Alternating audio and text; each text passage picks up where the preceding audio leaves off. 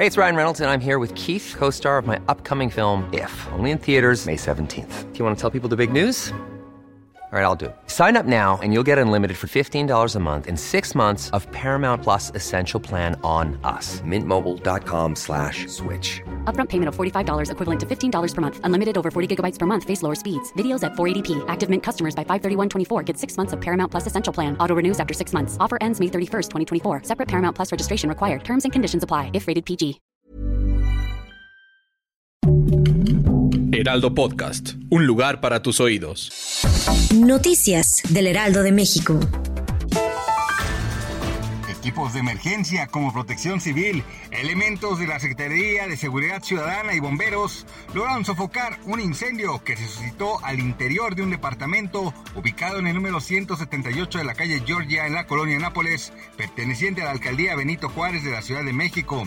Las primeras versiones indican que el incidente se derivó por un cortocircuito en un departamento ubicado en el tercer piso. El dueño del departamento resultó herido, así como un elemento del cuerpo de bomberos. Además, seis perritos fallecieron durante el incendio de un departamento del edificio ubicado en la esquina de Dakota y Georgia en Benito Juárez.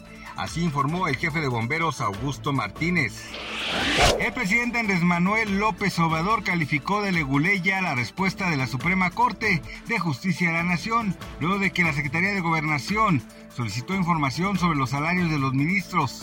Dijo que enviará en su momento una iniciativa de reforma constitucional en la que se establezca que ningún servidor público puede ganar más que el titular del Ejecutivo Federal, así como otra para elegir a jueces, magistrados y ministros. Hoy 4 de julio el tipo de cambio promedio de la divisa estadounidense en México es de 17.0892. A la compra 16.6532 y a la venta 17.5252. El día previo, la moneda nacional cerró la sesión con una apreciación de 6 centavos y cotizó en 17.06 pesos. Registró un máximo de 17.1493 y un mínimo de 17.0385. Se prevé que continúe así este día ya que se celebra el Día de la Independencia en Estados Unidos y los mercados estarán cerrados en ese país. Así lo señaló Gabriela Siller, directora de análisis económico de Banco Base.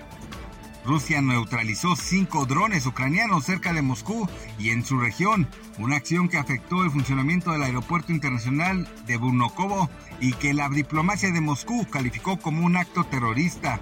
El anuncio ocurre en plena contraofensiva ucraniana, lanzada a principios de junio para recuperar los territorios conquistados por las fuerzas rusas desde el inicio de su operación militar en febrero de 2022. Gracias por escucharnos, les informó José Alberto García. Noticias del Heraldo de México.